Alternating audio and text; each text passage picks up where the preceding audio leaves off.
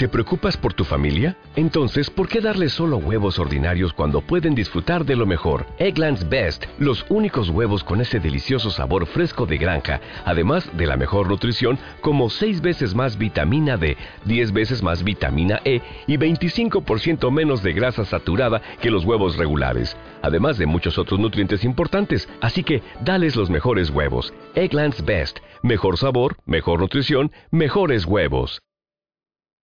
Okay, out there in Marveland, face front, this is Stan Lee speaking. You've probably never heard a record like this before because no one would be nutty enough to make one with a bunch of off-beat artists. So anything's liable to happen. Hey, who made you this, Johnny Lee? Well, well, Dolly Jack Kirby, say a few Oh, what for is this change? Within my being, it feels so strange. Like I'm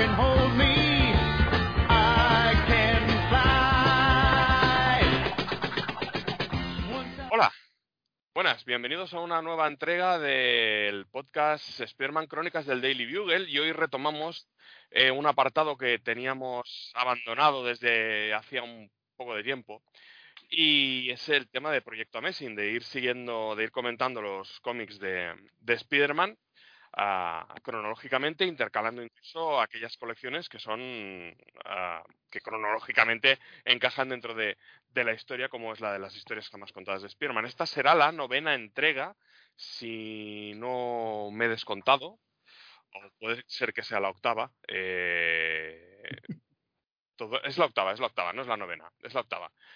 Pues sí, me desconto, quería yo adelantar demasiado. Es la octava entrega de Proyecto Amazing y para esta entrega contamos hoy con la colaboración de Fernando, dos Fernandos hoy. Tendremos que poner Fernando 1 y Fernando 2 para aclararnos con quién hablamos. Tenemos a Fernando Rojas. Hola, ¿qué tal, Fernando? Hola, eh, muy bien, un placer como siempre, bueno, de, haber- de estar aquí con ustedes y me vas a permitir que como oyente fiel que soy de vosotros, hacer la conducta del tiempo que hace desde el último proyecto Amazing. ¿eh? Esto hay que hacer lo más, por lo menos uno cada mes o cada dos meses como mucho, como mucho. Sí, pero tú ya sabes que, que a veces la actualidad manda y hay que comentar películas, series, tebeos y... Películas y series que no valen ni un duro la mayoría de ellas. Bueno, bueno, alguna, alguna vale algo. Rara vez alguna vale algo. Bueno, tenemos otro Fernando, tenemos a Fernando el Catódico con nosotros. Hola. Fernando, bienvenido de nuevo. Muy buenas. Eh, Estoy muy emocionado, ¿eh? porque es- está en mi primer proyecto Amazon y oye, es como soy casi coetáneo, yo ya era un poquito mayor cuando surgieron estos TVO, pero estoy muy emocionado. Estoy de acuerdo con mi tocayo, ¿eh? esto tiene que ser una vez al mes y las películas, hombre, alguna hay buena, mira Avatar, que está nominada como mejor película. Esa no la hemos Pero, pero le han recortado, le han recortado la hora, la, la hora que le sobra o El, el- el cere- el cerebro han recortado los de la academia. la La madre que, No, los- no, la madre que los parió. mm, que yo también estoy sorprendido de que Top Gun haya sido nominada a los Oscar. Mm, dices, Oye, hombre, como, co- como guion adaptado, una secuela. La verdad es que tampoco se entiende eso. o sea, no se entiende nada. no, no lo entiendo, no. Pero bueno, Y yo estoy intentando convencer a mi mujer de que vea todo a la vez en todas partes, porque empezó a verla y a los 15 minutos la dejó. Digo, Mm. cariño, que tiene 11 nominaciones a los Oscars. No le he dicho que alguna es de maquillaje y eso.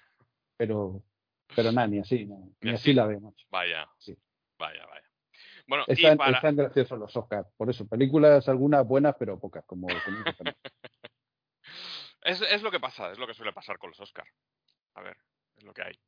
Bueno, y para, para terminar el equipo que tenemos hoy para hablar de estos teneos, te- de estos tebeos, tenemos con nosotros a Jordi Abella. Hola Jordi, ¿qué tal?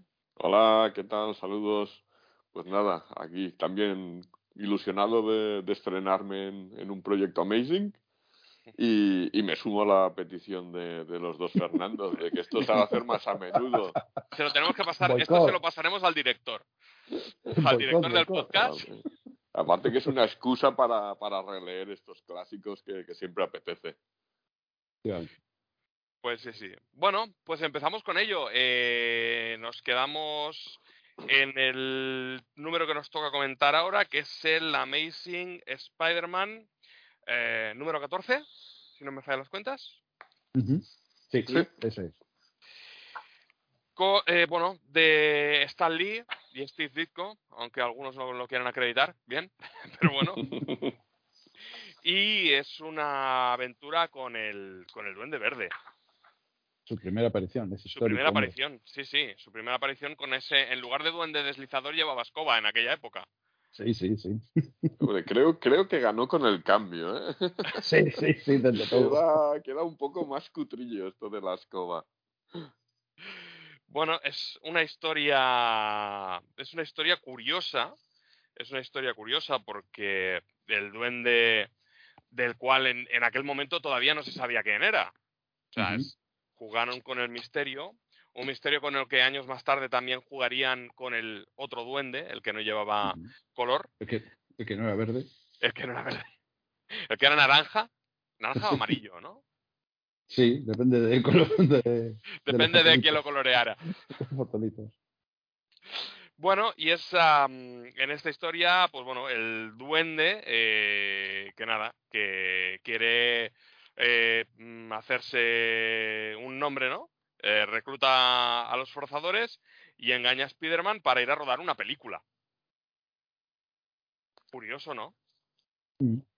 Querer- con, con, este bueno estas primeras páginas con los villanos hacía tiempo que no, no le- releía estos episodios de Amazing y, aparte de, de, bueno el lenguaje que, se- que usan y tal hace gracia eso que son muy de, de opereta este tipo de Sí, sí. villanos este plan de bueno lo voy a llevar a hacer una película para después atacarle oye pues atácale directamente que al final es lo mismo pero no, no, se lo llevan ahí a la conchinchina. Pero al bueno, desi- mira, se van a hacer una historia. película al desierto. Fíjate tú, si Sí, cerca sí, de. Nueva York no habrá sitios para rodar una película, pero no, no, se van al, al desierto. Y es, es se, muy se va, se va al desierto, además se lleva a los forzadores, y tiene que convencer al productor, ¿no? Que no me acuerdo cómo se llama, para, para que lleve a Spiderman, no sé qué, no sé cuánto. La verdad es que como dice eh, Jordi, muy de opereta, muy integral todo, ¿no? Y bueno, es, es bastante curioso, claro, es muy diferente a lo que después nos podemos encontrar y demás. Y además, para rematar la faena, no ya solo eso, sino que cuando están peleando, da la casualidad que se meten en una cueva y allí está Hulk, así de repente aparece Hulk. No, tienen bastante que se encuentran con Hulk en una cueva perdida del desierto, ¿sabes? No hay, no hay cuevas en el mundo. que tenían que encontrarse con Hulk. Sí, sí, es una de las cosas que llama la atención, ¿no? El enfrentamiento entre Spider-Man y Hulk. Que bueno, mm, Spider-Man cabreando a Hulk con la velocidad y tal. Y, y luego que cuando le. Es que esa, esa viñeta se me, se me quedó clavada ya cuando leí el TVO en su época. Cuando Spider-Man le pega el puñetazo en la cara a Hulk. Sí, Que se, que se rompe la mano prácticamente. es muy buena y es, debe ser de, de una de las excepciones donde Ditko rompe la, la composición de la página Mm, para hacer una viñeta más grande, ¿sabes? mm. Una viñeta doble, podríamos decir. Sí, sí, sí. Ditko es mucho de, ya, ya lo hemos comentado muchas veces en este proyecto Amazing, de esa, eh, de esa edición de 3x2 o 2x3. Ah, y en este TVO, en varias ocasiones, como comentaba Jordi, rompe esa narrativa clásica que tiene de seis viñetas y hace alguna viñeta doble. Eh, Cuando Spider-Man se encuentra con el duende, cuando Así también. Cuando están en el plató a punto de iniciar el- la filmación de la película y luego en las escenas de acción, ¿no? En la pelea con los forzadores o en Mm. la pelea con Hulk. Eso es. Exactamente, sí, sí, totalmente. La verdad que sí, que se sale de lo habitual y, y bueno, está chulísimo, claro, hace una viñeta guapísima, como siempre, pero en esa se luce más todavía, ¿no? Adem- Además es que te, te, te cambia el ritmo. Hay, hay una página más adelante en la que lo que hace es meter una viñeta más en la, en la parte central, que es una discusión entre, entre Liz y Flash. Y es eso, ¿no? Te, te da un poquito más de ritmo. Yo creo que acostumbrados a esta plantilla de 2x3, pues cambiarla, yo creo que, que aquí estaba. A ver, no, no experimenta tanto como hacía en estos en este tiempo en Doctor Extraño, pero yo creo que es, es bastante interesante aquí lo que hace Disco. Porque aquí sí, sí se lo vamos a, a- a- vamos a suponer que lo ha hecho, que lo ha hecho Disco. Sí. Que lo- que- Esto sí, se, se lo atribuimos a Ditko, ¿no? sí, sí, yo, yo creo, yo creo que sí. O sea, esto no creo que sea una planificación de guion. No. Mm. No, siempre se ha dicho, ¿no? Que, o cuando se ha hablado del, del método Marvel, que Stan les daba una idea de, de guion de por Sí. dónde iban los tiros y que luego la decisión de cómo distribuir las páginas y cómo, y cómo narrar la historia corría a cargo del dibujante. Mm, Por eso, por eso. Ujú. Sí, sí, vamos, yo creo que eso no hay duda, ¿no? Que tenían esa libertad creativa y que, bueno, ellos se encargaban de, como bien decía, de distribuir las viñetas, etcétera, etcétera. O sea, que, que sí, sí, Por eso- que dice Fernando es curioso porque lo hace también un par de veces, no lo hace solo una vez, no solo lo hace con Mm. Fly y con Lee, también lo hace posteriormente. Eh, acabo de ver yo aquí cuando la también pelea- con la pelea de Hulk, con la pelea de Hulk, Con el precisamente el puñetazo. ese que Sí. esquiva, lo hace, y que Sí. vamos, que era de lujo a ver, te lo ayuda mucho a la narración y la verdad que, que sí, yo creo que estaría empezando a experimentar y eso y eh, en la colección de Amazon está guapísimo. Ujú. Mm. Es curioso, ¿no? Las, las... Porque de hecho en, en, en otros cómics donde se ha visto más a, Peter o se ha equilibrado más la presencia entre, entre Peter y Spider-Man. Y aquí prácticamente de Peter tenemos mm, dos páginas al inicio de la historia que es, ah, bueno, dos páginas al inicio, no, alguna más, en la que están en el, en el campus eh, ellos y la página en la que, bueno, le va a hablar a Jonah de lo del tema de eh, que Spider-Man, o sea, para, para poder ir a la, al rodaje de la película, engañar a Jonah, ¿no? Para, para que le pague el, el viaje. Y luego también el, el tema de, de, de convencer a tía May de que le deje ir, ¿no? Para, que- Eso para mí bien es, es muy divertida, sobre todo la escena con, con, con Betty, que está celosa. pues, eh, su- su- supongo que estás loco por conocer las bellezas de Hollywood. Cuando Peter es, a ver, es un pobre pringadillo. Sí, por, por- es que ¿Qué, qué va a como hacer ahí? con Lee Salen, ¿vale? Sí, Y después lo. Salen, eh, no Alan, ¿no? Porque yo ya entre Allen y Alan ya me lío ya de cómo es de verdad, pero vamos. Y está celosa con ella porque ella se le ve muy cariñosa con Peter, incluso lo defiende delante de, Fa, de Flash con Thompson continuamente, Sí, sí. ¿no? Y claro, cuando se va a Hollywood, bueno, se pone todavía más. La verdad es que esa relación que están manteniendo, que ya se ve que hemos llegado, por ejemplo, el número entero también está igual, ya se ve que no creo que les faltara mucho para romper, ¿no? Porque ya esto está a un punto que están más tiempo enfadados él, él ya con él por los celos y él ignorándola prácticamente, por, bueno, por lo típico que tiene siempre algo entre medio, y bueno, no sé, a ver. Parece que, que no le debe faltar mucho para romper, que no me acuerdo cuándo fue, pero sí que es curioso esa relación, ¿no? Eh, bueno, de, ese- muy de los 60, de los cómics de los 60 me refiero, y Encima, luego, encima, luego, sigue, sigue, Jordi.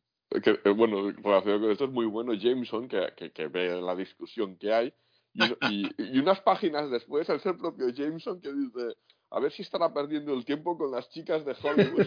o sea, echando más leña al fuego todavía. y la otra escuchando, la otra escuchando. Claro, claro. No, yo iba a decir que, que- haciendo, haciendo, haciendo honor a mi, a mi apodo de Spoilerman, luego hablamos de, de las de Peter en el, en el, en el número siguiente de, de la Amazon. Me ha hecho, me ha hecho mucha gracia eso, lo que, lo que decíais con, con la tía May que sale aquí. "Oh, pues, Peter, es que eres demasiado joven para cruzar el país. Que le está mandando el Ah. jefe, ¿sabes? Te Eh. prometo, te prometo abrigarme, comer tres veces al día y tomar las píldoras de la alergia. Y luego se ve que la abuela, la tía le está escribiendo una carta. Oye, recuerda tomarte las píldoras de las vitaminas. Digo, joder, macho. Yo no sé si, si, si, si aquí Dinko y Lee lo estaban haciendo de cachondeo que yo creo que sí, vamos. Porque es que vamos.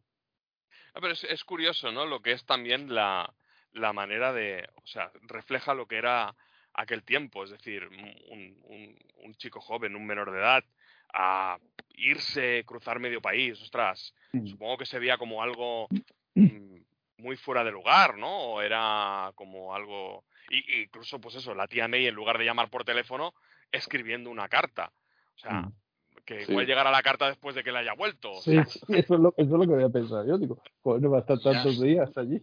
La tía May está tejiendo esa imagen que hace años yo que no veo, pero que en mi juventud sí que veía alguna vez, ¿no? Con la, con la aguja de Las tejer. abuelas, sí. Sí, sí, mi abuela, de- mi abuela, mi abu- mi abuela hacía Sí, sí, y la mía también. sí. La mía también, sí, sí. Y no si Vosotros te- sois, muy, vo- vosotros sois muy jóvenes, eso lo he hecho yo en el instituto. Tenía que hacer una bufanda. Oye, no sé si tiene la página a mano, esa página, cuando está hablando con la tía May, y parece que en la segunda viñeta de esa página, cuando Mm. está, hay un, un primer plano de los dos, parece como que se le cae una lágrima a la tía May, ¿no? En el Sí, Ah, dibujo. mira. Sí, Sí, me parece. sí, Sí, sí. Hay un dibujito. Buen Sí, detalle. Sí es. Sí es, Mm. sí, sí. Sí, es, sí. Sí, A sí. lo mejor es que se está escapando del nido ya. a, a mí me llama la atención de del Duende Verde que debuta en este número, ¿no? Ujú. me llama la atención, primero, que el traje eh, es icónico y que prácticamente, yo creo que prácticamente no ha habido modificación, ¿no? Ujú. De este traje, bueno, hasta muchos años después, eh, prácticamente. Y lo que sí me llama la atención mucho es el rollo del aerodeslizador, que aquí era, le dicen directamente una escoba, ¿no? Porque Sí. es lo que parece, una escoba mecánica, pero una escoba, que lo de duende deslizador con sus alas de murciélago y demás, no me acuerdo cuándo debutaría, pero evidentemente aquí no. Sí, y la verdad es que es curioso, ¿no? En, en la siguiente aparición, en el 17, creo que es. En el, en el Amazon 17, Sí. creo que es. Después ya lo lleva, ¿no? Sí. Sí. El, la escoba solo aparece en este número. Pues, Bueno, va- aparte va de mejor. eso, prácticamente, ¿no? Eh, se, se mantuvo invariable su aspecto durante, bueno, durante muchos años y claro, hoy día to- sería totalmente reconocible también, ¿no? Sí, sí. Ujú. A mí, es que, claro, es lo- eh, eh, creo que leí por ahí que decían eso, ¿no? que era pues mm, todo referente a Halloween, que era mucho más popular. Joder, imaginaos en esta época.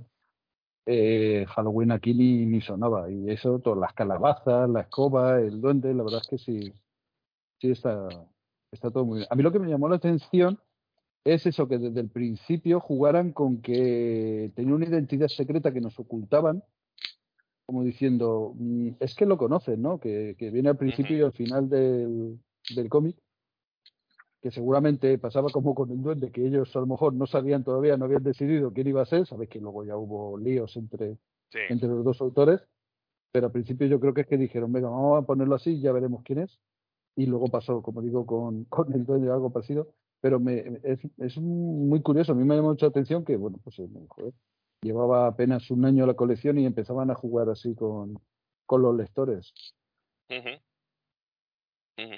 Y estoy mirando lo que ha dicho Fernández, ¿verdad? La siguiente aparición suya ya tiene el duende deslizador habitual con la ala de murciélago y demás. ¿eh? Bueno, después de este enfrentamiento que eh, evidentemente el duende se escapa y, y Spider-Man tiene que ingeniárselas para escapar de Hulk también, que eso también me, me trae recuerdos, la, la viñeta esta en la que él calcula para esquivar el puñetazo y tal.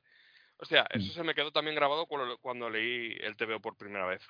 Y al final todo acaba en la suerte Parker, ¿no? Es decir, bueno, como no se rueda la película, no cobras. Sí, claro. A ver, pero es Siempre- normal, ¿eh? La siempre contratan por un trabajo, la contratan por un trabajo y no se ha hecho, pues ya está. ¿eh? Pero, pero fijaos también una cosa, que vuelve a Nueva York en autobús. Sí, Desde sí. Para ahorrar dinero, ¿eh? Para ahorrar dinero. No, no, pero desde Hollywood. O sea, Sí, sí. que, Sí, sí, que se tiraría Todo el que país. cruzar todo el país Dos días. un mes para llegar a Nueva York o... Sí, sí, es curioso. Vaya tela. Para ahorrar una- unos ¿Qué? peniques. ¿eh? Que ojo, que supongo que igual es algo, es algo que se daría en la época, ¿no? En, en Estados Unidos, en los años 60, para viajar, el tema de los aviones sí que estaría... Pero claro, igual no todo el mundo se podía pagar un avión y, y se hacían estos viajes en, en autocar, ¿no? No sé, puede dar por afortunado que por lo menos el productor le pagó, le dio el dinero para el viaje Para volver. Sí, sí, sí. Que yo pensaba que sería, pasaría como otras veces cuando dice voy a cobrar cheque, pero claro, como Spiderman no puede cobrar un cheque porque no saben la identidad la suya, yo pensaba que esta vez sería igual, pero no, esta vez que digo, no te pago, te puedo tomar para que te vuelva para tu casa. Y. En cash, así es, así es. sin, sin factura, para no. Bueno, pues después de esta historia, la siguiente es el número 15 de las historias jamás contadas de Spider-Man. Ah, una ¿No historia... nos hemos saltado el 14, 14? 14. el 14 No, ah, pues el, sí, 14 pero. No, no. El No. 14 de Amazon es este, ¿no? el 14 de No, Amazing, el 14 de, de Untold.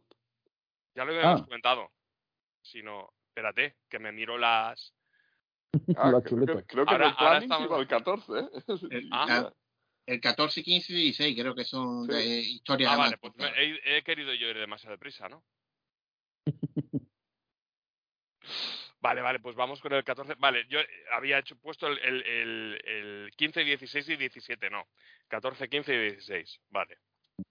Pues el 14 de las historias jamás contadas de Spider-Man. Venga. Con el abrasador. El abrasador. Un villano un poco brasas. Aparte de las historias jamás contadas, no, no, no tuvo demasiada No, trayectoria. ¿Ha salido alguna vez ¿Alguna vez? posteriormente? Sí. Sí, en algún, en algún cómic ha salido posteriormente. Ya poquito. sí. Pero, pero no, no. Eh, es ese. Pues deberíamos haber comentado antes el, el 14. Iba antes, ¿no? bueno, Vale, iba sí, yo- yo, lo sí. he pensado, pero digo, no, no estoy seguro. Digo, a ver Bueno, descargado mal. cosas, los- cosas, de, cosas del directo. Ah, Cosas del directo. pues ahora Así, comentamos así este comentaremos, así así comentaremos todos los números seguidos de, de las historias jamás contadas. Sí, iba antes, pero ahora lo estoy viendo, porque aquí Sí. en la grapa de la historia más contada de Spiderman que publicó Forum, a ver, Mm. no me acuerdo en qué año pone aquí, en el año 98. Hay, una guía de lectura. ah, hay unos artículos que pone los orígenes, que están escritos por Eduardo de Salazar, que te pone en contexto el número, ¿vale? Y te lo coloca y te dice, pues va justo después de la Amazing tal, o va antes de esto, va no sé qué, no sé cuánto. Y aquí te lo dice que esta historia se, se sitúa cronológicamente justo después de la Amazing Spider-Man 13, que es el que se enfrentó a, a Misterio, y lo digo porque por error, yo me lo he leído también hoy, ¿vale? Pensando que estaba en el podcast. Y bueno, sí, sí, sí, va antes que, que el 14 que hemos comentado, pero vamos, tampoco pasa nada, ¿eh? tampoco. mm, No, está no. muy bien estos artículos, ¿eh? ya que lo nombro, esto porque, claro, te sitúa en contexto y te, y te da, por ejemplo, te hacen referencia a cuando, bueno, cuando Liz Allen cambia de peinado, te dice, pues aquí cambia, se ve el cambio de peinado que sucedió en tal número, en tal viñeta, no sé qué, no sé cuánto, y la verdad es que, que ya no me acordaba yo de esos artículos, pero está muy chulo. Es que yo esas grapas, desde que las compré, o sea, hace ya 25 años, no las he vuelto a leer, no las he vuelto a leer. Sí, sí. Yo lo que hice estas navidades me regalé el, el tocho de Marvel Heroes para tenerlas, tener la copia de seguridad. Y, sí, no, si es que yo lo tengo, ¿vale? Yo lo tengo el tocho desde que salió. Vale, vale, no, vale. Lo, no lo he leído desde, También. desde que salió. Pues en el, en el tocho, al final del tocho hay también una cronología de las historias jamás contadas. Y sí, sí, eh, venía el 13 de Amazing y posteriormente el 14 de Spearman contra el abrasador. Bueno, pues aquí en el recuperamos también un personaje que había, uno de los secundarios, que era Tiny, Sí. compañero de instituto de los de los personajes que creó Kurt Busiek para la colección a- que había ido al instituto y que le habíamos perdido la pista si no recuerdo mal por los números anteriores Sí, Sí, desaparece, ¿no? desaparece ¿Dónde por, está? desaparece por el maltrato del padre y eso Mm, decide dejar el instituto. decide dejar el instituto y además se pone a trabar Sí, en una gasolinera. en una gasolinera con un villano que suelta llamas o sea Exactamente. Y decir que ¿Qué este puede salir mal? Tiny es del grupo de Flash, ¿vale? Es el típico, formaba ese grupo de Flash de jugadores de fútbol, el fortachón y demás, o sea, de los que le daban la brasa, nunca me he dicho a Peter Parker, ¿vale? Pues sí, sí. Eh, Spearman le ve justo cuando está enfrentándose con el con el abrasador o lanzallamas, que lo han renombrado en el Marvel Heroes. Tú, eh, tú tienes la grapa, ¿no, eh, Fernando? Sí, le dicen abrazador, sí. Yo es que me he acordado por el abrasador, pero aquí en el, en el Marvel Heroes la han rebautizado como lanzallamas. O sea, si, si alguien nos oía decir lanzallamas o abrasador, que sepan que es lo mismo. bueno, total, que después de esa pelea, ah, en la que Spider-Man se tiene que caer al agua para evitar ah, acabar como una araña asada, se encuentra con, con, Tiny, ¿no? Y, eso es una de las cosas que también yo creo que hacía bien Kurbusiek en estos tebeos, que es intentar recuperar las interacciones entre los personajes, dándoles un toque un poco más moderno de, del acercamiento a los adolescentes que tenían en, en Amazing, ¿no? Porque las, las interacciones en, de los personajes en Amazing entre Peter y los compañeros de instituto y tal eran como más más bruscas, ¿no? Sí, Ah, se, ven- se se- ventilaban más rápidas. Sí, se, les veía más bruscas y aquí eh, Kurt Busiek intenta mm, retomar esas relaciones pero ahondar un poco más en la humanidad de los personajes, que quizás es algo que le faltaba un poquitín a las historias de, de Lee y Ditko por Mira. aquella época. Por lo- con lo que dices, eh, a mí me ha gustado ver, por ejemplo, eso, a, a Betty y a, y a Peter cenando y conversando, cosa que no, no era habitual, era... el- No, el es que, de- escenario de habitual hecho- era no llega a la Mm. cita porque no sé qué, o lo- se disculpa porque ha llegado súper tarde, pero no, no lo veíamos interactuar tanto. Y le da más profundidad, ¿no? A los personajes, ¿no? Al final, ¿no? Sí. Esa vida. Es curioso porque eh, eh, a pesar de eso, ¿no? Como, lo- como le da esa profundidad y lo, dan unos diálogos, evidentemente, que no tienen nada que ver con los de Stanley, pero aún así todo está rodeado de todo ese aura de clásico, ¿vale? No solo ya Sí. por los aspectos, que yo creo que el dibujante, bueno, evidentemente lo hacía muy bien para asimilarse al estilo de Dico en cuanto a peinado, vestido, traje y demás, pero que es algo más moderno, pero tiene a la misma vez, creo yo, que lo hace muy bien el guionista, ese aura de clasicismo, ¿no? Que, que, bueno, que para esta colección pues le viene muy bien, ¿no? Le viene de lujo, ¿no? Sí, sí. Sí, y el dibujo este de Pat Olive es que realmente mm, sintoniza muy bien con, con, el, con el resto de Amazing, con Ditko, con Mm. hasta con Ron Friends, a mí me, me, me, me- me resulta familiar. Es, es muy bonito, a mí me, gus- me gusta mucho. Sí, yo a mí me gustó mucho en su momento porque Pac Olive era un dibujante que ya me gustaba eh, cuando hizo esta colección, porque yo recuerdo de que trabajó en Thor, precisamente en la etapa de Ron Frame, fue cuando yo lo conocí, que empezó a hacer, creo que cuando volvieron a meter los complementos estos de Relato de Agar, que creo que en esa época de Tom de Falk y Ron Frame, no toda la colección, pero hubo una época que lo volvieron a publicar y los dibujaba mm, Paco Olive, y después hizo algún número de sustitución de Ron Frame, por ejemplo en Tormenta Galáctica hay un par de números que están dibujados por Paco Olive. Después también hizo Thor Corp, la colección esta que salían los Thor, el Thor del futuro, el Thor de no sé qué, había cuatro Thor ahí que formaban una especie de grupo y bueno, estaba en esa, en esa órbita del dios del trueno hasta que ya, bueno, pues se fue, creo yo que lo posterior que hizo fue esto de Spiderman y, la verdad que está muy chulo, a me gusta, me gusta mucho Olive siempre, ¿verdad? Hizo luego también alguna de las series limitadas del universo de Spider-Girl. Si no recuerdo mal. La colección Sí, que, ser. que dibujaba Ron Friends y, y Olive hizo alguna de, de las de las series limitadas a accesorios del personaje o algo así. Pues lo que, lo que comentaba Jordi de, de la cena de Peter y Betty, eso es algo que realmente no veías en, en Amazing prácticamente. Es decir, veías interacciones como la que hemos comentado hace un momento, de, ah, Peter se va a Hollywood, cuidado con, la, con las actrices y tal.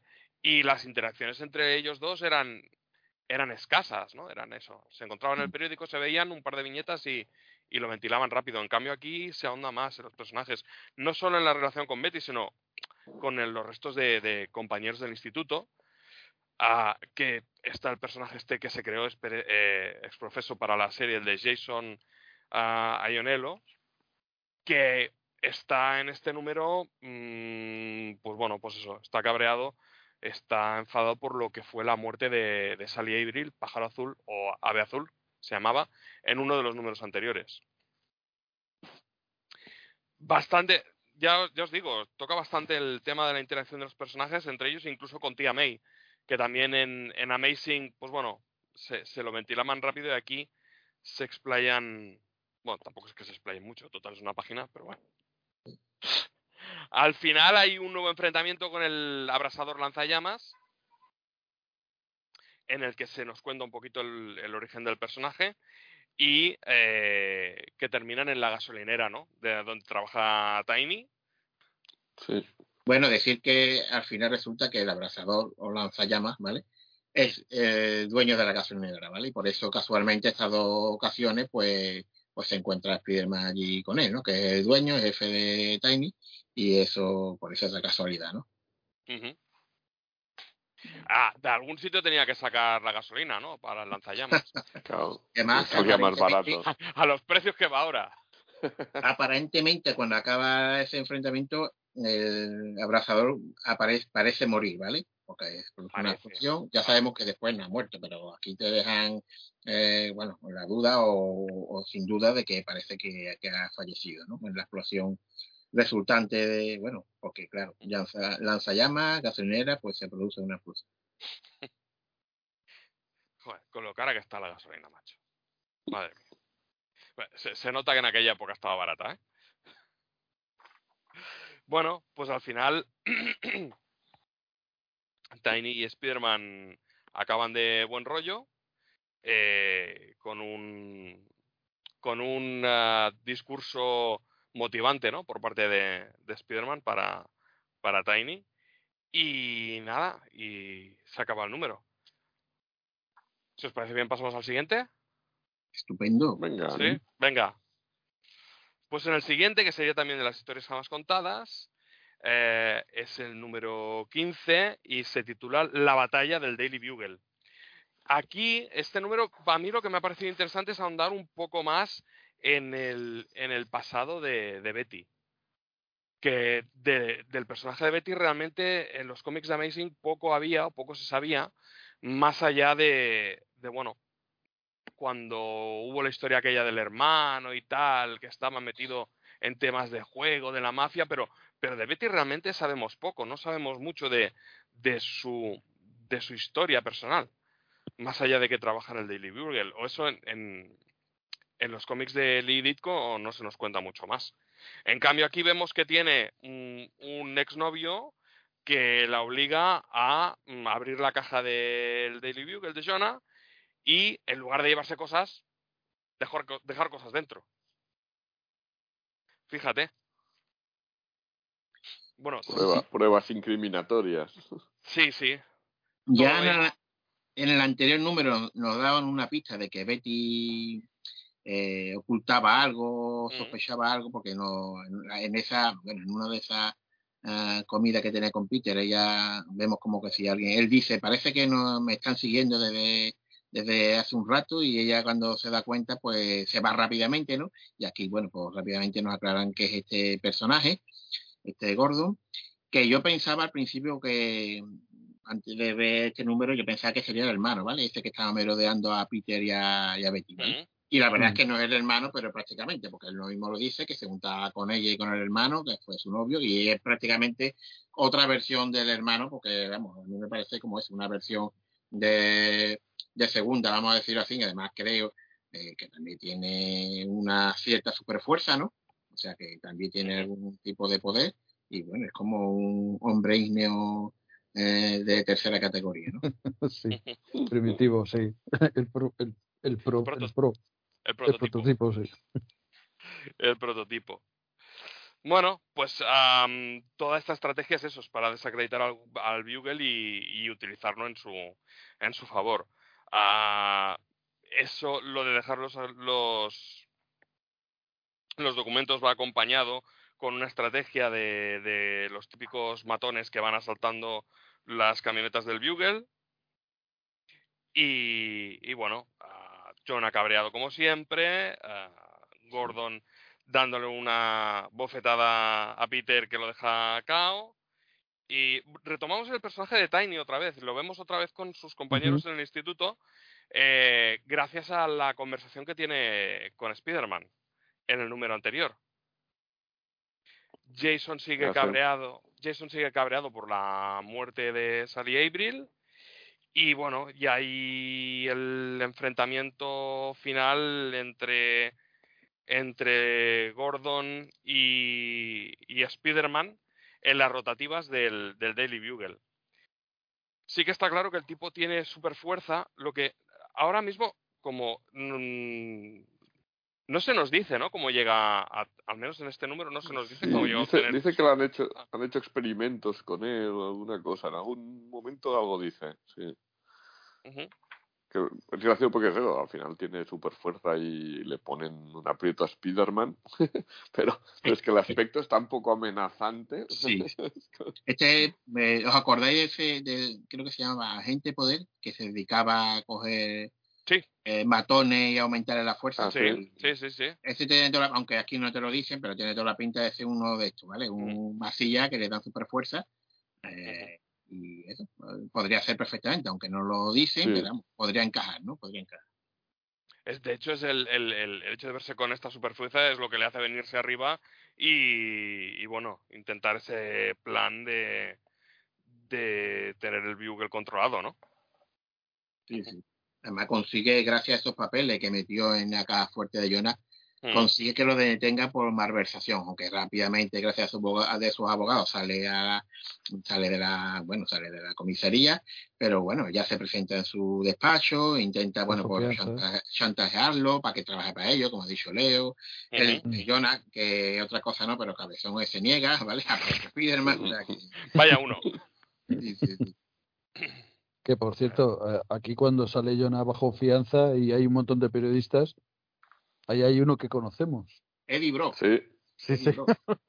La primera aparición retroactiva. Exactamente. La primera Sí, aparición cronológica. y el- la suya es la de y la, la última viñeta la de la de Mary Jane, ¿no? Debe ser la Sí. primera vez. Sí, y no solo Sí. esa, también aparece Sí. la del detective, uy, ¿cómo se llama? Uf, ¿cómo se llama? Este del bigotón, que salía, que se hizo conocido después, posteriormente. A ver, a ver si lo veo, espérate. El, el, Eh. el Scarface, el Es Rafael, exactamente, sí, ese. Rafael sí, Scarf. Ah, Teniente Scarf, ¿no? Sí. sí, Sí, ese. Teniente Rafael Scarf. O sea, que es que Busy iba metiendo así, ¿no? Huevo de Pascua, vamos a decirlo. Claro. Sí. que ya conocíamos, claro, pero te lo va metiendo en esta retrocontinuidad, ¿no? Y la verdad que es guay, ¿no? Poder ir Sí. descubriendo. Y, Sí. vamos, muchas cosas de esto yo me entero gracias, al, como digo, el artículo ese de Eduardo de Salazar. Si no, no. Sí, sí. Bueno, hombre, ya sí vamos a reconocer, pero el detective este, Ralph eh, Scarfe, Scarfe, Scarfe, Mm. como se pronuncia, aquí no están estos para pronunciarlo mejor, pero veamos que, que si no, Faltan para mí, sí, sí, me- no, me, no me enteraría de nada, ¿vale? Y mira, yo, yo que tengo la grapa, que ustedes no la tenéis ahora mismo, pero me resulta curioso, Mm. mm, por dar algún detallito más, que, bueno, tenemos todavía, todavía existía el correo de los lectores, y además ya habíamos dejado atrás eso de Marvelmanía, ¿no? Que era el título general de Mm. todos los Mm. correos, aquí este se llama Misterio desenredado, por eso de la Rey de y además la curiosidad es que está contestado por nada más y nada menos que Santiago García, que ya sabemos sí. que es el traductor de Spider-Man, no sé, si llega, lleva 30 años y aparte también es guionista, que ha hecho mm, en los últimos tiempos cómic bastante eh, bien alabado por la crítica, ¿vale?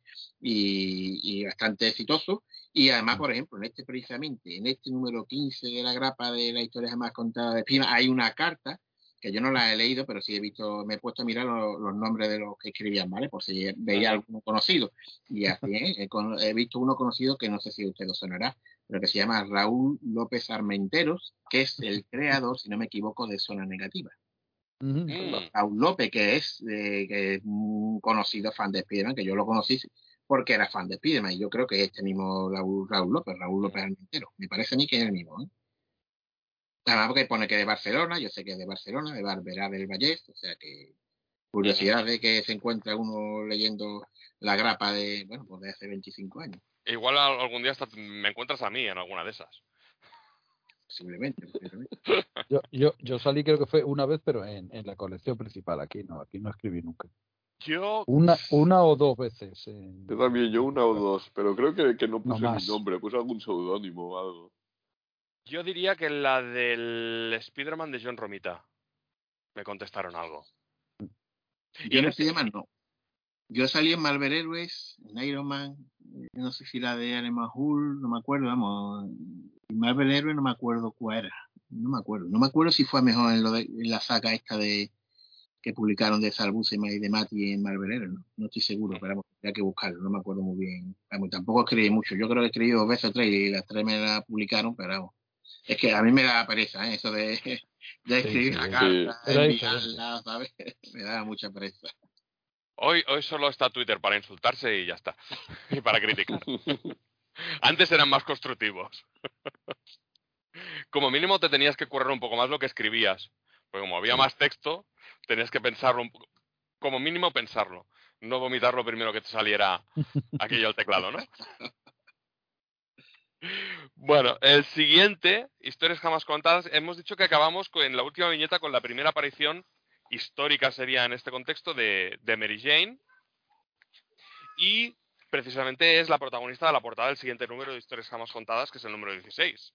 El portadón, ¿eh? El Portadón. portadón, portadón, portadón. Bueno, de la portada y de la historia. ¿no? Sí. Sí. Sí, sí. Porque eh, sabemos que, bueno, luego, con el tiempo, supimos que Mary Jane conocía la identidad secreta de, de Spearman. Sabía que era Peter porque lo vio por la ventana. El día que muere tío Ben. Exacto. Que esto se nos cuenta, si yo no recuerdo mal, había una novela gráfica que se llamaba Vidas Paralelas. No sé si la recordaréis. con Sí, dibujos sí, de Alex. De Alesario, sí. Sí, sí. Que ahí es donde se explicaba eh, que ella conocía el secreto, porque de hecho en un momento dado, en, en la etapa, en, en aquella época de Amazing, se, se decía, ella le decía a Peter que, que conocía el secreto y tal, y luego fue en la, en la novela gráfica esta de Vidas Paralelas cuando te explicaban un poco cómo había sido eso, ¿no? Y de hecho aquí es una visita de Mary Jane a su tía Ana, que es vecina de tía May, y, y eso, bueno, ella ya ve, ve, ve esa, se ve esa viñeta en la que se da cuenta de que Peter Parker es Spider-Man, ¿no? Y ese es, es uno de los motivos, ¿no? Por los que se niega a quedar a un- en una cita ciegas con, con Peter, aunque no se lo dice así a su tía. Sí, sí, pero Sí. sin embargo, eh, aunque es verdad que no quiere quedar, también queda patente que ella tiene interés de, por conocer, a ver, claro, por conocer quién era ese chico que a la misma vez era el tímido y apocado Peter Parker y a la misma vez era el asombroso, espectacular y sensacional Spiderman. En cierto sentido sí que ¿no? sí que demuestra que tiene un interés, ¿no? Aunque es verdad que después a la hora de la verdad todo se bueno se va retrasando durante mucho tiempo no. De hecho, se retrasó hasta la llegada de, de John John Romita Romita a la colección. Romita. Y, y, y, y diría que por suerte porque la verdad es que no puede ser más mítica esa, esa Bueno, Sí. Ojo, eh, Ditko la dibujó, pero con la cara tapada por una flor. sí, Con el florero, sí, sí, sí, sí, es verdad. sí, sí, sí, sí. sí sí pero ya se veía que su figura era espectacular ¿eh? Que- después dicen que Stan Lee no, se re- no, se- no se- no recordaba esa viñeta. y estaba discutiendo con Romita todavía si iba a ser guapa o fea. y por lo visto ya, ya la habían dibujado anteriormente. Es que ahora, ahora en el, en el próximo Amacine es, es cuando ya empezamos a conocer eh, a conocer de ella. Ahora Mm, que vamos a Sí, hablar después. pero Pero de hoy donde, donde eh, intentan las tías tía May Sí. y Ana en la primera cita ¿vale? Y, y es el primer plantón también que le da Mary Jane. Sí, la- sí porque le la- duele la cabeza le sabría mucho después me, me gusta también el hecho de esto, de que descubra quién es Peter en la noche en que, en que muere tío Ben. Mm, porque hasta ese momento puedo decir que, que tenían unas, uh, seguramente unas personalidades, la de Spider-Man, no la de Peter, pero una personalidad paralela. Al final era alguien que intentaba eh, ganar dinero, con- y si no llega a pasar lo de tío Ben, seguramente Spider-Man era más similar a, a, a Mary Jane que a Peter. ¿eh? Mm. Y es la, la, la, la desgracia que le persigue el que le hace tomar otro camino. Ujú. Sí, pero bueno, aquí nos recuerdan un poco también el, la historia personal de, de Mary Jane, ¿no? De, de su padre, de su hermana, hacer un poco de repaso en, en, en cinco viñetas a, a su historia personal, a cómo ella esconde todo, todo, todo ese trauma, toda esa vida mm, difícil en, en una fachada de, de, de, de chica alegre, de chica divertida, ¿no? Ah, mm, Está, está guay porque ya el, el, el título del, del episodio, que es El vecino de al lado, ya nos deja entrever que todo el episodio en realidad eh, estamos escuchando la voz la voz en off de Mary Jane, ¿no? Ya. acción de ella. Y, y está chulo, como tú dices, que explica los, bueno, los problemas con el padre, el alcohol, eh, porque ella es, se refugia en esa, bueno, en esa chica desensalada, como hemos dicho, porque está con la tía, ¿no? Ya tu, aspiración a convertirse en actriz, ¿no? Aquí en pocas páginas te resumen todo lo que después eh, fue Mary Jane, se puede decir, ¿no? Y, la verdad es que está muy guay. Además, también quiero señalar una cosa de este número, que sí, es- vuelve a estar dibujado por Pat Olive, pero Mm. que está entintado por un, clásico y un maestro de la tinta, nada más y nada menos, muy habitual desde que es Dick Giordano, Giordano, ¿no? Giordano, que no era tan habitual y eh, que trabajara para Marvel. En esta época creo yo recordar, bueno, clásico ahí pone sus tintas en esta colección, que, está, que también está muy chulo, que va. Ujú. A mí lo que me chirría, tío, ya hablando de la edición, ¿vale? De lo que es la grapa, Mm. es el color, ¿vale? Que yo en su momento no, no sé, el Marvel como no lo tengo a mano, no lo sé cómo quedará, quedará, pero que, hostia, que no es que estén mal, ¿vale? Pero uf, lo veo, algún, no sé, chillón. A ver, era- eran, si yo no recuerdo mal, todo esto era la iniciativa aquella de TVOs que hizo Marvel de hacer TVOs asequibles a 99 centavos, era la Sí. línea de un dólar. Sí, que Sí, hubo esta es. línea de Spider-Man y una de la Patrulla X. Mm, lo que no tengo claro el papel original en americano si era papel poroso barato y entonces en estas ediciones en las grapas que eran las grapas creo que son aún más satinadas. que el, que el Marvel Heroes. El Marvel Heroes es satinado pero no pero no tanto. Y quizás que, por, ejemplo, yo creo recordar que los tomitos de Spider-Man de esta época eran, sí que tenían uno de papel poroso, todavía no habían pasado al satinado, creo yo, ¿eh? Creo, ¿eh? Y me suena que todavía tenía el papel poroso. Yo creo que el satinado en el tomito de Spider-Man no llegó, no sé si en el final del foro o principio de Panini. Vamos, no te lo digo seguro, ¿eh?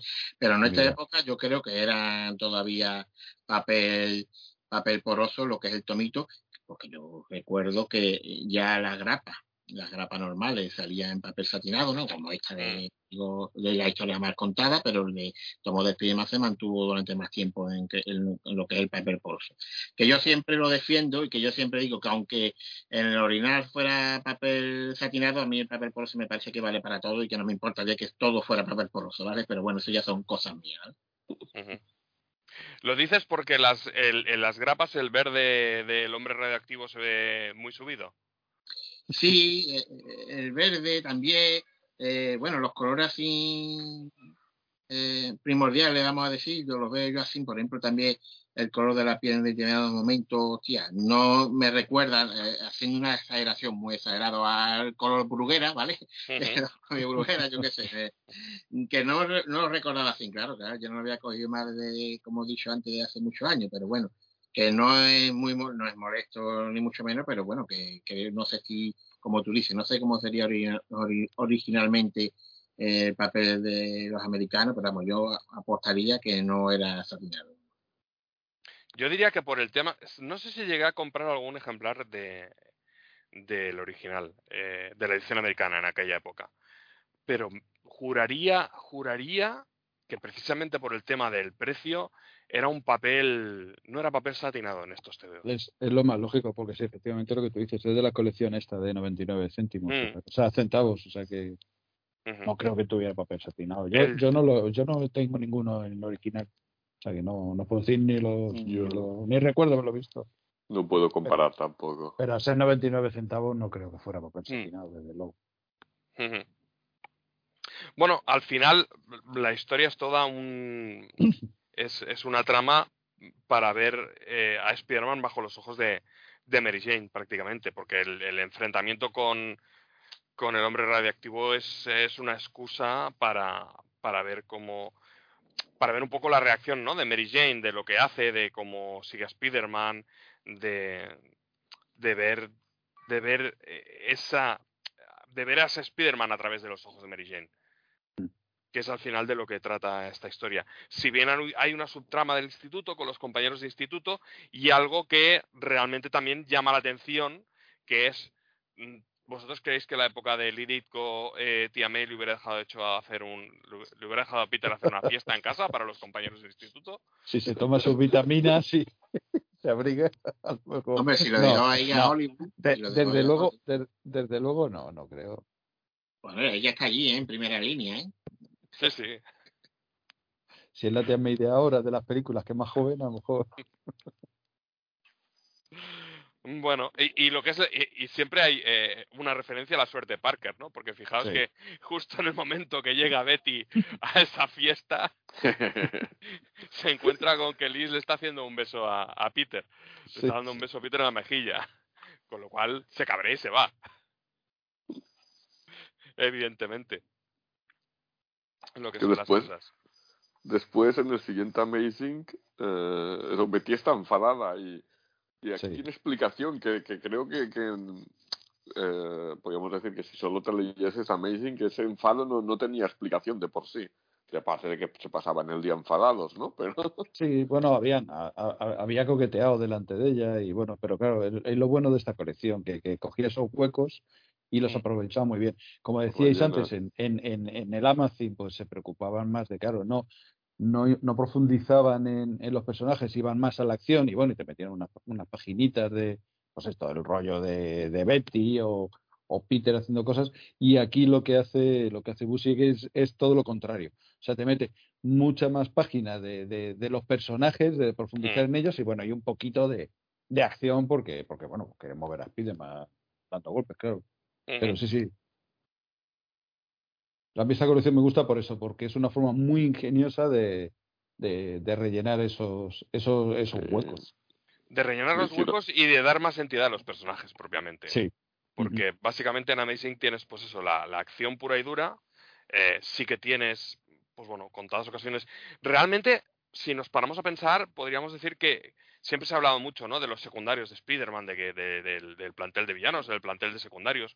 Pero el plantel de secundarios no se llegó a explotar realmente, quizás hasta la llegada de John Romita. Sí, sí. al Y dibujo sí, de la quizás, colección. sí, y sí, quizás cuando iban todos a la cafetería y todo esto, Mm. todo, todo el rollo de ya con Mary Jane, Mary Jane Gwen y todo esto, y Harry y Flash sobre todo con, con Romitas cuando todo esto empezó a empezó a explotar.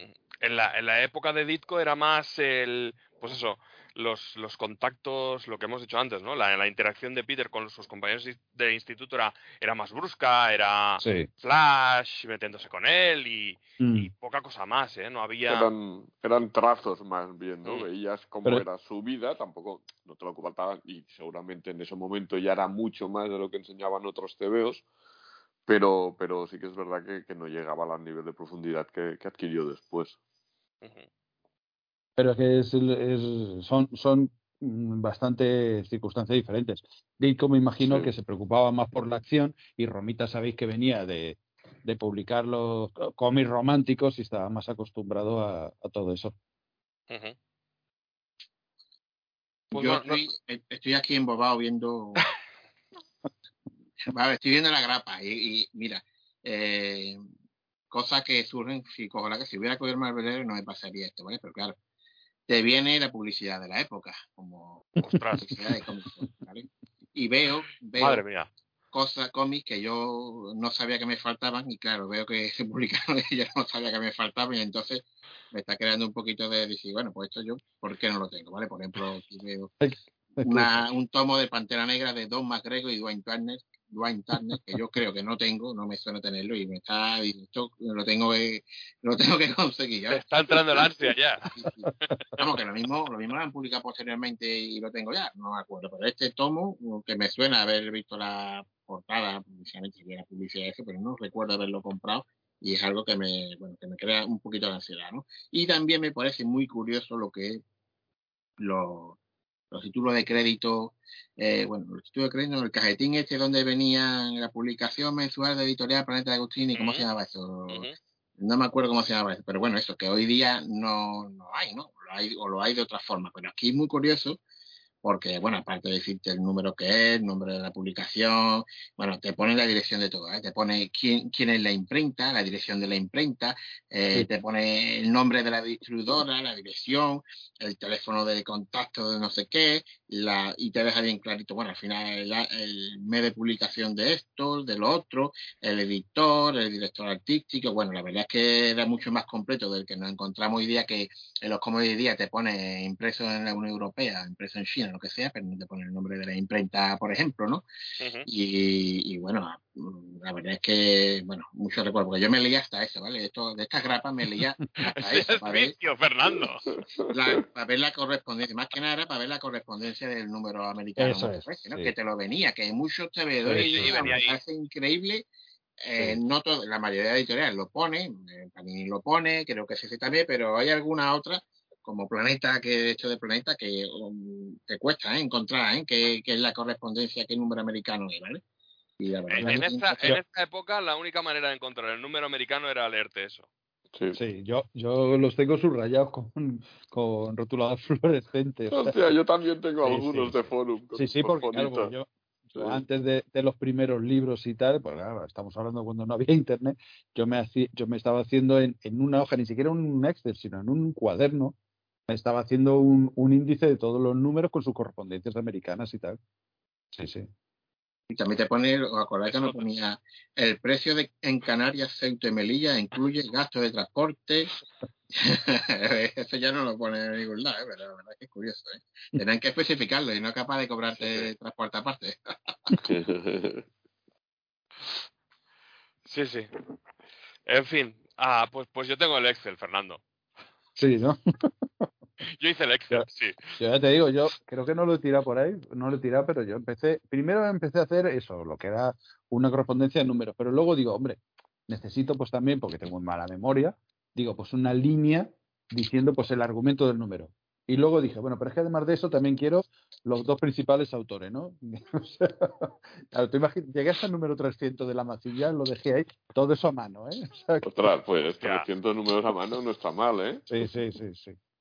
Una buena unas currada. cuantas, unas cuantas hojas de cuaderno ahí. El, el Excel lo creé yo con el número colección, número español, eh, fecha de publicación española, eh, número americano con fecha de publicación americana, guionista dibujante y título de la historia. Y para contar, porque es que si no te puedes morir si Sí, empiezas sí, a sí. cosas. Pero, pero sí, sí. Un verano que creo que fue.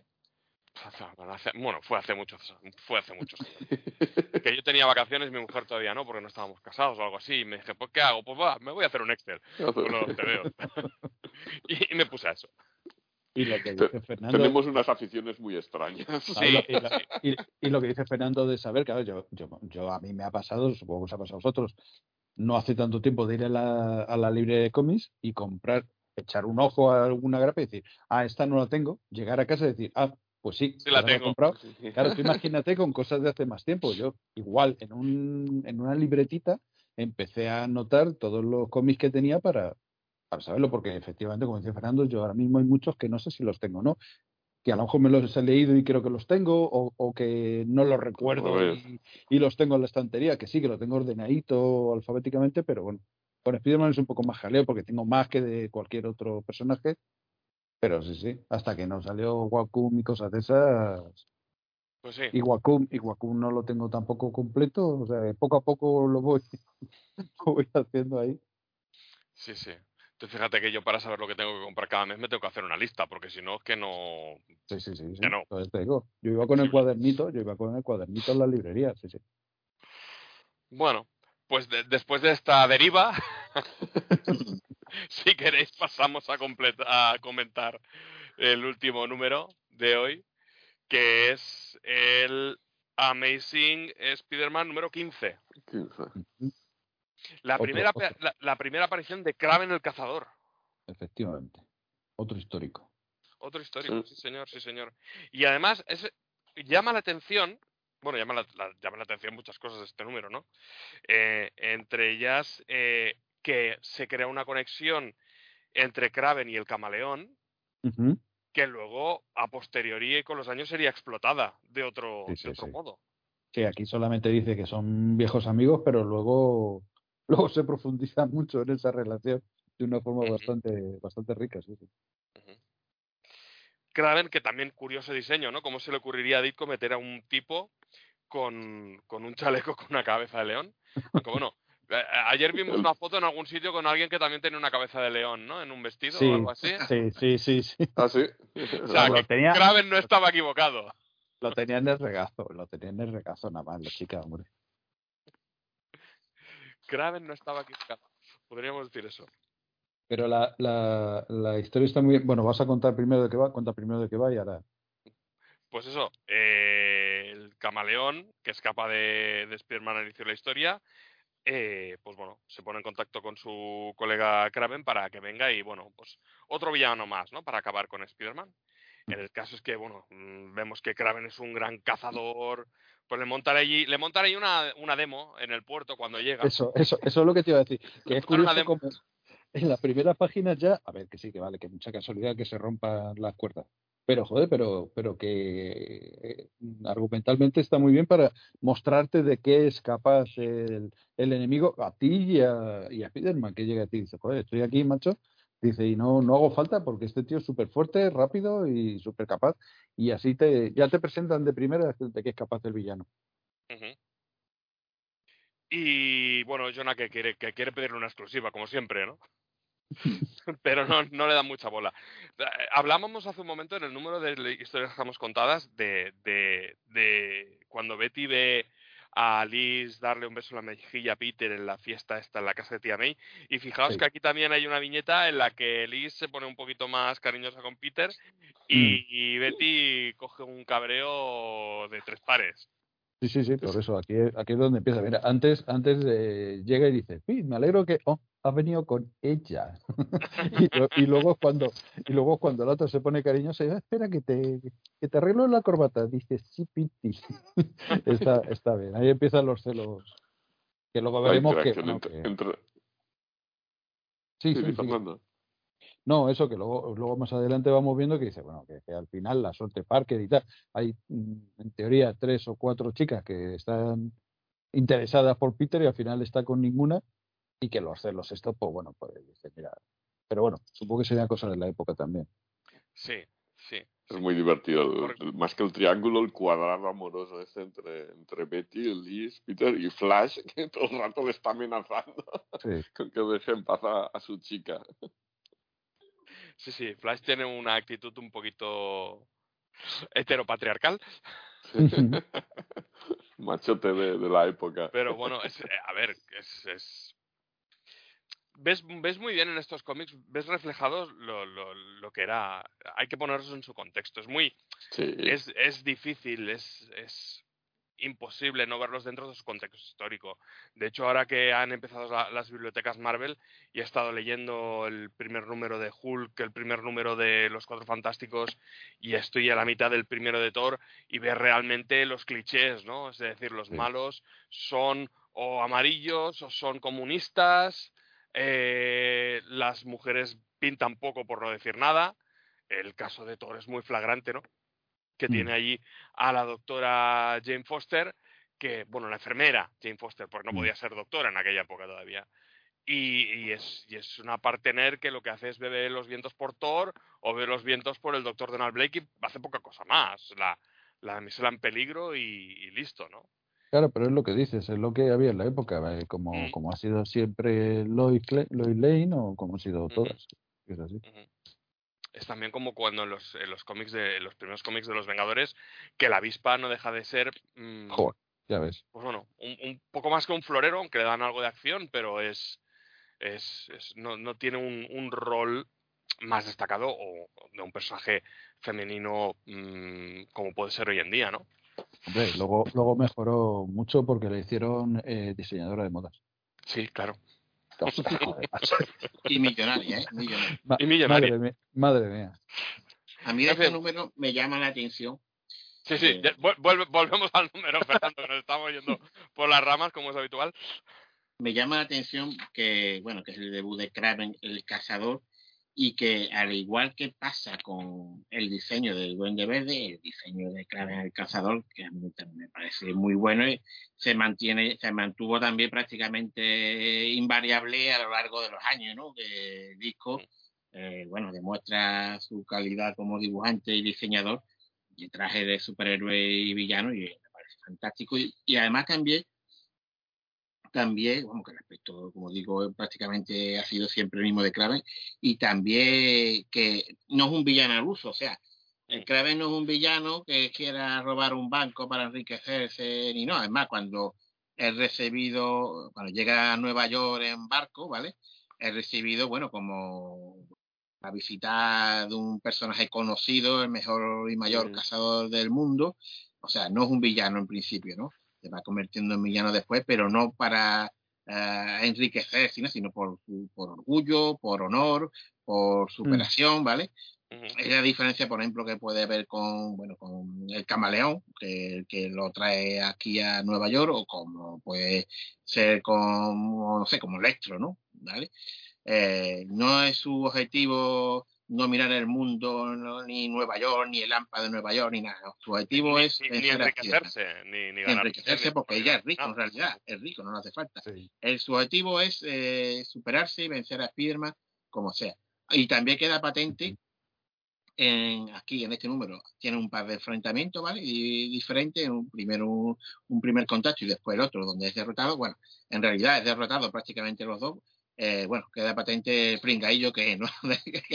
que, fue durante mucho tiempo porque eh, con todo a favor podemos decir eh, vencido aunque en uno de ellos Spiderman huye cuando le mete el veneno que hace trampa, se puede decir, el famoso cazador que vence a los animales con Sí. sus propias manos y eso aquí, cuando ve, Sí. se ve claramente superado por Spiderman con un brazo menos que le queda inutilizado, no me acuerdo por qué, que le hace o algo, se ve que va a perder, usa algún tipo de, bueno, de putingue de esto envenenado para aturdirlo, entonces huye Spiderman, pero en realidad eh, el Kraven hace eso porque ve que está completamente superado. Y después, posteriormente, también vencido, tampoco sin un poquito de dificultad ese caso, cuando le pone el brazalete ese en el brazo y en la pierna imantado, que, que le dificulta un poco a Spiderman poder actuar, pero al final también lo vence tanto a él como al camaleón en la batalla final, ¿no?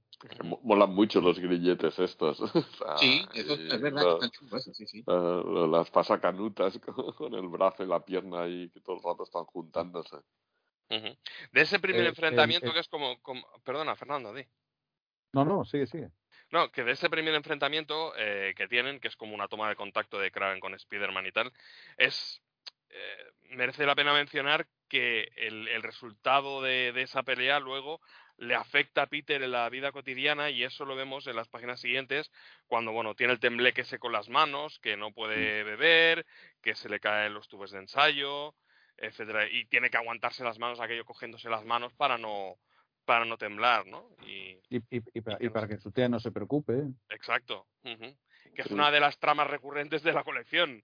Es decir, mm, hago lo que haga falta, aunque tal, para que tía May no, no se preocupe.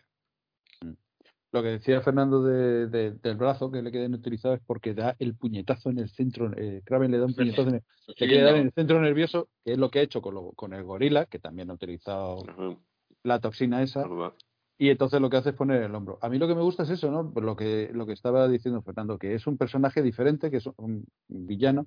Se le ve un poco más, más inteligente al principio, ¿no? Le, le pone una trampa para, para, para analizarle, para analizar su, su tipo de lucha y su forma, y le admira un poco, ¿no? Dice que tiene, que, que, que tiene valor eh, Spiderman y tal. Y sí, bueno, luego, pues, a ver, el bueno tiene que vencer, que, que, que leche, ¿no? Pero a mí sí me ha gustado siempre hasta, ya sabes, hasta la, la última cacería, la verdad es que el, el, el honor que, que, que ha desprendido en a- con algunos guionistas, no con todos, Kraven, la verdad es que ha sido, ha sido muy interesante.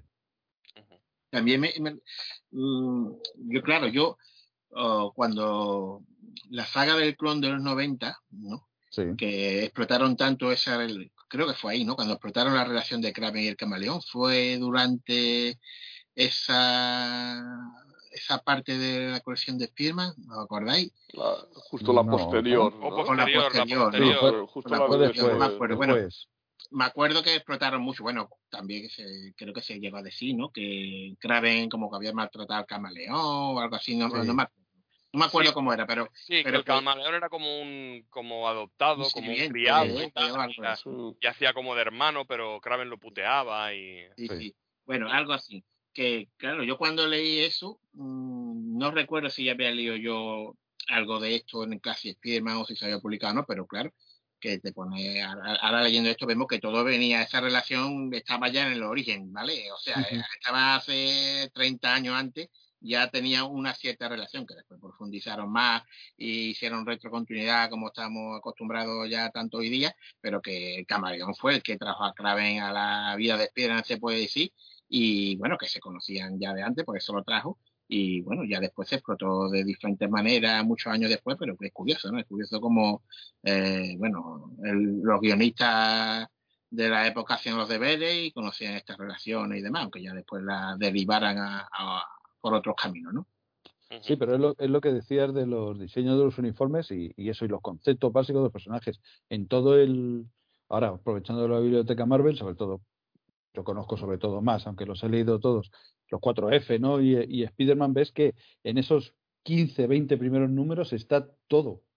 Está todo. Sí. O sea, tienes, tienes a Kraven, sí. tienes a Galactus, ¿no? Tienes, tienes todo y, y, es, y es fantástico como lo que tú decías de los diseños, joder, cómo, han, cómo, lo han, cómo pudieron hacer. Ellos pensarían que, ah, cuatro trazos aquí y es que siguen 60 años después. Sí. Bueno, el diseño que igual no triunfó mucho fue el del camaleón que se pasa todo el, todo el capítulo con un batín.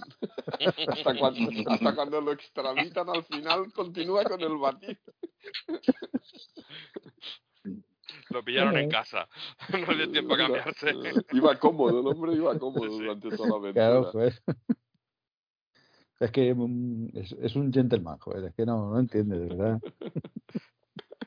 Sí, sí. Otra, otra, cosa que también no hemos comentado es que eh, cuando hablábamos en el número anterior de la estructura de las páginas de, de la narrativa de Ditko, que Ditko rompía poco la, la, estética de seis viñetas, pero uh -huh. aquí mmm, ya se empieza a soltar un poco más, porque si nos fijamos en, en, el, en los enfrentamientos de Spider-Man con, con Kraven, en el primero no tanto, simplemente al final rompe esa estética y ya mete más viñetas por el medio, pero en el segundo enfrentamiento entre ellos va, mmm, va narrándolo de manera que va utilizando, va jugando más con, la, con el tamaño de las viñetas durante sí. toda la pelea y sí. te transmite como una sensación más dinámica ¿no? que, la, mm. que la habitual que tenía en la narración de, de esas de ese 2x3. Me hace gracia sobre la narrativa de la época que la, bueno, las viñetas se cargaban más, más con, con, eso, con texto, con sí. bocadillos de pensamiento y, y, y, necesitan la nota esa al pie de página para decir que, que, que para liberarse de la red Spider-Man ha sido muy rápido, porque claro, realmente si lees todo el texto pasa un rato, pero no, después dice, la secuencia que acabas de ver pasó en tres segundos y medio. Sí, sí, sí.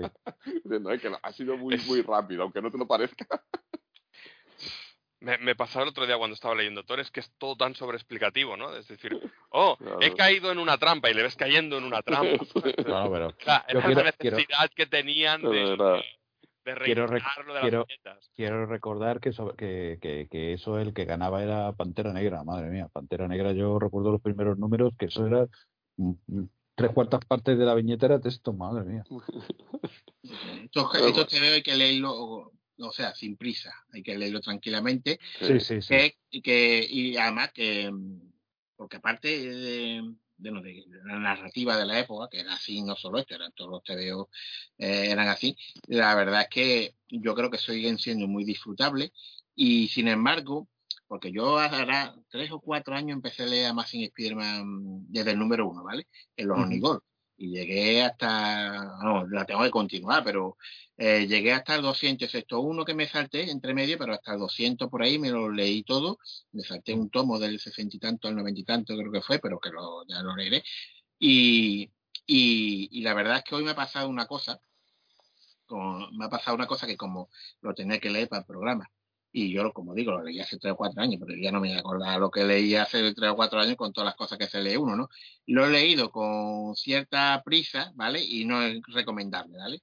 Esto es que, con cierta prisa que yo quería, tenía que hacer otras cosas, quería leer otras cosas que, que tengo empezada, como el Eternauta, que lo tengo ahí, estoy dándole caña, pero claro, tenía que leer esto, y lo leo con cierta prisa y me lleva más tiempo de lo habitual, y es mejor leerlo con tranquilidad, eh, sin prisa, porque son te veo que se tarda sus 15, 20 minutos en leer, porque hay mucho texto, mucho una sobreexplicación, pero lo que había en esa época no era algo excepcional. Y eso les recomiendo, leerlo sin prisa, con tranquilidad y eso, no, no a, ti borrarse tampoco, a menos dos o tres numeritos de seguido, después un descansito, otro, porque claro, si te quieres leer un Onigol tampoco es recomendable un número al día si no te puede llevar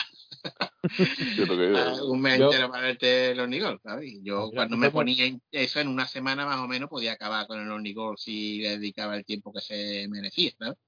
Lo hemos hablado muchas veces en estas, en estas ediciones grandes y sobre todo de, de clásicos, es eso lo que tú dices. Hay que leerlo despacio y hay que tomárselo dos, tres números como mucho porque tendemos a hacer un maratón y tal. Yo estoy haciendo lo mismo porque me diste envidia y yo he empezado ahora con, con Amazon, pero voy por el 15. Yo voy por el 15 y voy bastante, bastante lentito, ¿sabes? También es verdad que cuando, cuando si le coge, cuando coges carrerilla, ¿sabes? Ya mm. es, más fluido, claro. Ya hace tiempo que no, como digo, hace tiempo, vamos, tiempo para tres o cuatro años, pero cuando le coges carrerilla ya de eso, y es más, se hace más fluido todo también, ¿sabes? Pero claro, eso necesita un periodo de adaptación. Y lo que estamos diciendo, que también evoluciona la, narrativa y eso se nota. O sea, tú vas cogiendo, mm, te, te estás poniendo en la época de, del modo de lectura, del modo de texto y tal, pero ellos también a la vez van avanzando, con lo cual, y cuando mm, estoy esperando, porque claro, lo que tú decías también antes, yo esto me lo leí, me lo he leído dos o tres veces, pero la última fue hace, yo que sé, ahora 10, 15 años. Tengo ganas de llegar a Romita para ver el cambio de narrativa. Yo esta es la edición, la que estoy enseñando, que los oyentes no lo pueden ver, una edición de Planeta que estaba aquí ojeando precisamente lo que estaba hablando antes de los... Anda, pues, los títulos de los títulos de crédito, la cajetilla esta de crédito, como se llame, no donde están los autores, sino lo que es esta editorial y demás. Y casualmente estoy viendo que esto fue publicado por primera vez, eh, por primera y única vez, en enero de 2003, o sea que hace ya 20 años que se publicó este TVO. Y os puedo decir y asegurar que ha sido la primera vez que me he leído algún TVO de este tomo, ¿vale? Que en su momento se vendió como la, bueno, la edición definitiva de, la recopilación de la etapa de Stan Lee estístico, que fueron tres tomos, que yo recuerdo que uno de ellos tenía una rata que ponía hombre araña de alguna forma rara o algo, en uno de los dos, en el tercero, ¿vale? En la parte de atrás, o, o, aquí en el, no me acuerdo dónde fue, pero había alguna rata que fue, no, me acuerdo, no me acuerdo sí. la edición de lujo, ¿eh? ¿vale? Mm. Eh, no veo el precio por aquí, no está puesto, pero la edición de lujo. Pero claro, ¿qué fallo tiene? Tiene un fallo muy gordo y que usaron papel satinado y aquí sí, todo, vamos, ya sabemos que era papel poroso de pulpa de ese barato pero es que, malo. acuérdate que los Masterwork que publicaban en Estados Unidos, que yo tengo también unos cuantos, hacían lo mismo, era edición de lujo con papel satinado, con sobrecubierta, eran preciosos, pero claro, pero lo que tú dices, a la lectura, pues no le venían bien, esos colores, ese papel no, no le venía bien. Y es que los americanos realmente, yo, yo siempre he pensado aquí en España se edita mejor que en Estados Unidos, porque los americanos realmente sus clásicos, a no ser que los bueno, ahora hay los formatos que son baratos, bueno, baratos para lo que suelen valer los cómics, que te meten muchos números, no sé si se llama los Marvel Essentials, pero tienen papel así, papel de poroso, pero que no es de mucha calidad, pero te meten muchos mm. números, un precio bastante ajustado a color, ¿vale? No en blanco, negro ni nada. Claro, pero esto, esto es satinado, evidentemente, después cuando sale el Rolling que yo lo tengo, para que no me acuerdo dónde lo tengo metido, la diferencia es notable y además, edición de Planeta, ¿vale? Bueno, yo, si escucha, Fernando que escucha DDT, sabe que a mí me gusta hablar de los formatos.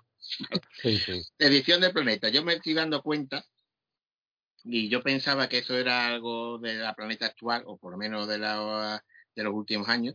Que, ¿Qué pasa? ¿Qué quejas tengo? Por ejemplo, las portadas mm, te vienen al final del tomo, no como los Onigol que te viene delante de cada episodio, que en su en lo suyo, ¿no? es verdad que, hoy día muchos mm, TPB que te recopilan materia americano lo que hace es adaptar justo el, el americano y te vienen atrás, pero si queremos hacerlo bien, tiene que estar delante del episodio y aquí esto no estaría adaptando nada. Eh, lo publicaron ellos así porque es Planeta. Era Planeta entonces y sigue siendo hoy día. Después, eh, el inicio de cada episodio, bueno, después no tiene un índice. Que te que te vienen los números correspondientes, los autores, no sé qué, no sé cuánto, aquí nada.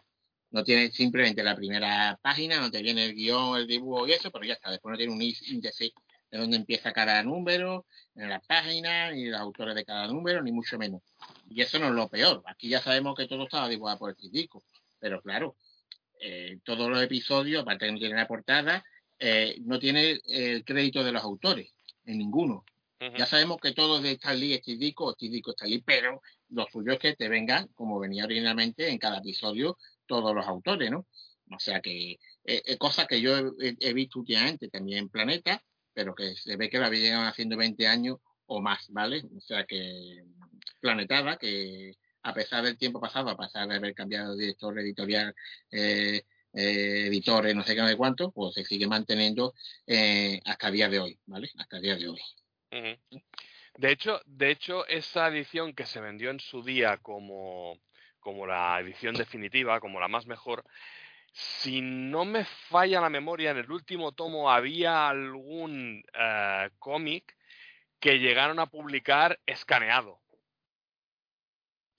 no reproducido desde, desde fotolitos. Porque no estaba digitalizado o algo de eso. Había alguno de los últimos Amazings de Ditko que se nota en la, en la calidad de reproducción que no es buena. Ya en este tomo hay alguna, no, no, no se ve malamente, pero por ejemplo, el, hay algún número que tiene el color de puntito y el resto no. Es un, son puntitos pequeñitos, pero se ve que es diferente eh, que al resto del tomo. Por lo menos uno, uno que recuerdo, bueno, uno de no al mejor el número entero, pero algunas páginas, bueno, coño, de todos los números que hemos leído, porque son los únicos que he leído, el 14 y el 15, hay algunas páginas que se ve que, que está como con puntitos, ¿sabes? Los puntitos que eran habituales de la época, pero que aquí en esta recopilación no es así, el color Ujú. plano, vamos a decir, ¿no? no se veían los puntitos. Y sin embargo, hay ahí algunas páginas, no todo el número entero, que, que sí, que se ve esa pequeña diferencia. Voy a echar un vistazo al tomo 3, a ver si veo lo que tú dices. Yo no lo recuerdo. ¿no? Sí, Se puede nota- ser. Yo es que no me acuerdo hay, un cambio en la calidad, se, se notaba, se notaba, se notaba. Pero bueno, la Como he verdad dicho es que antes, como no lo he leído nunca. luego cuando se publicó en... Pero en- te, ha- te ha, Yo de- sé, te ha- yo- te ha decorado la biblioteca muy bien. Y sí, que no, no he leído leí- esta edición, ¿vale? No he leído esta edición. eh, eh, pero si Yo no lo leí en su día. ade- Además es que recuerdo que, claro, todo lo que salía en España, sí, de los clásicos lo compraba, pues eso, para ver si continuaban, si continuaban, y que te comprabas un, eh, un, un tomo de estos, eh, no os recuerdo cómo salían, ¿os acordáis? ¿No? Que eran los primeros cinco que salieron de, de varios personajes Clásicos Sí, Marvel. un- Clásicos Marvel. clásicos. ¿no? Y solo salió un tomo de, de ellos, venga, pues vale. Salió esto, venga. Luego los, classic, luego los mucho. Classic Spider-Man, que Sí, eran en sí, formato sí. otoñal, que se, que se deshojaban. Hasta que pasaron a la grapa, que eso sí era pero yo tengo- mejor edición que esto, por ejemplo. Eh, Tengo el Masterwork, que es lo que digo, que su, que está, no lo vais a ver muy bien. Para los oyentes, se lo estoy enseñando aquí a los colegas, no se ve muy bien, porque tal, muy, sat- muy satinadito y tal. Sí, Luego está el, esencial, que es papel de Biblia, a blanco y negro, muy bonito, a blanco y negro. Ah, papel de Biblia, bueno, sí, sí, papel muy fino y, y a blanco y negro y, super, y mucho más barato, claro. Sí, esos son lo- los esenciales, son los blancos y negros. Sí. Lo que yo digo son Marvel Collection. Eso, Mira, son eh, Apollo. 15, 15 dólares costaban en su día. El Essential. Y el otro pues era prácticamente el doble. El doble. Si no, no sé si tendrá el precio, no, aquí no lo tiene. pues bueno, que, eh, nos- Formatos. nos- hemos empezado, eh, como siempre, tenemos que, que hablar de algún tema que se sale de, de la temática del podcast. De este número, ah, bueno, mm, no sé si queréis comentar alguna cosa más, aparte de que al final hay el típico pique Betty, Peter, ah, pues si no quieres salir conmigo voy a llamar a Liz y tal, y Y y Liz bueno. también está saliendo con Flash. Y entonces dice, vaya, hombre. Dice, fíjate si está loca por mí que, que, que se ha ido a bailar con Flash, claro. dice. Y, y, y la otra, como decíamos antes, y la, la desconocida Mary Jane, que él cree que es un monstruo, que dice que, ha salido una, que- seguro que ha salido una película de terror, le le duele la cabeza. El primer- la primera vez que se escaquea de la, la Sí, esa es Sí, la sí. primera, sí. Además es que son unos cachondos, bueno, aquí voy a decir, son unos cachondos Lee y Ditko, no sé de quién era culpa, que está viendo el barco donde han deportado a los otros dos y está Spiderman. Joder, me gustaría estar en ese barco tan tranquilo, tan pacífico. sí, es verdad. pero no tengo tanta suerte. ¿Prefieres estar en un barco? No, pero es, es lo que decimos, joder, es que es... eh, tenemos aquí todo, tenemos un personaje que, que, bueno, pues eso, que 60 años después, eh, Kraven, o antes el, el ¿dónde?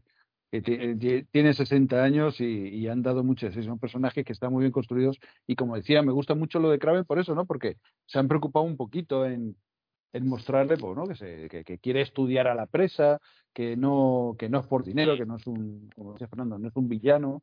La verdad es que está muy bien. Yo estoy muy disfr- disfrutando mucho con estos números. De hecho, esa base, esa base del personaje es la que luego se explotó y sirvió para cosas como la última cacería Sí, sí. y, y para llevar al personaje a, unas cotas más elevadas de lo que en principio eh, plantaron ahí eh, Stanley y. Steve Ditko. Pero bueno, sí, sí, ciertamente la base y el germen de los personajes está ahí. O sea, lo- los trazos definitorios están, están hechos. No hay más. Pues bueno, señores, ah, si os parece bien, lo dejamos, lo dejamos aquí y a ver si coincidimos también en el próximo capítulo, que será ya la novena entrega de Hemos dicho próximamente, ¿no? Ya. ¿no? próximamente. Eh, eh, de no mes. tardar Hemos tanto. quedado, hemos quedado dentro de un mes. Intentaré no tardar tanto. No tardar tanto. Que Néstor lo ponga en el planning. Eso ya es cosa del señor director. Yo aquí soy un mandado. Yo solo soy el subdirector. Hago toda la faena. Él, él piensa. Yo hago, yo hago la faena. Tú eres, tú eres Robertson y eres JJ, claro. Está claro. Muy bien, pues Fernando y Fernando y Jordi, muchas gracias por, por haber venido a- hoy aquí a hablar un poquito de, de Spider-Man, que a veces parece que no, no hablamos de Spider-Man y, y el podcast se llama Crónicas del Daily Bugle y deberíamos hablar más de Spider-Man. Y nada, y a los oyentes, pues eso, hasta, hasta el próximo programa. Venga chicos, gracias por venir, un abrazo. Un abrazo. Sí, Leo. venga, muchísimas Hasta luego. gracias. Stand a little straighter, walk a little prouder, be an innovator, laugh a little louder, go forever greater. We can show you how to, You belong, you belong, you belong, you belong to the Merry Marvel Marching Society. March along, march along, march along to the song of the Merry Marvel Marching Society. If you growl, if you groan, with the dour, sour outlook, if you howl, if you moan, you can lose your sauerkraut, but keeping trim and in step with the vim and outstep of the Merry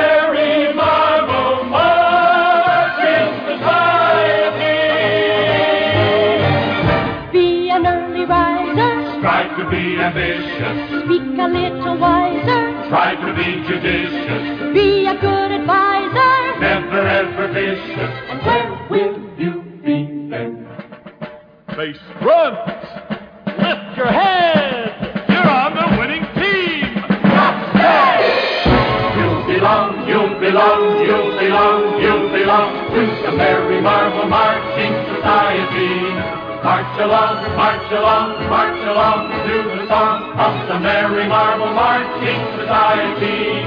If you growl, if you groan, and your score is nearly zero, do not howl, do not moan. You can be a superhero marching right along to the fighting song of the Merry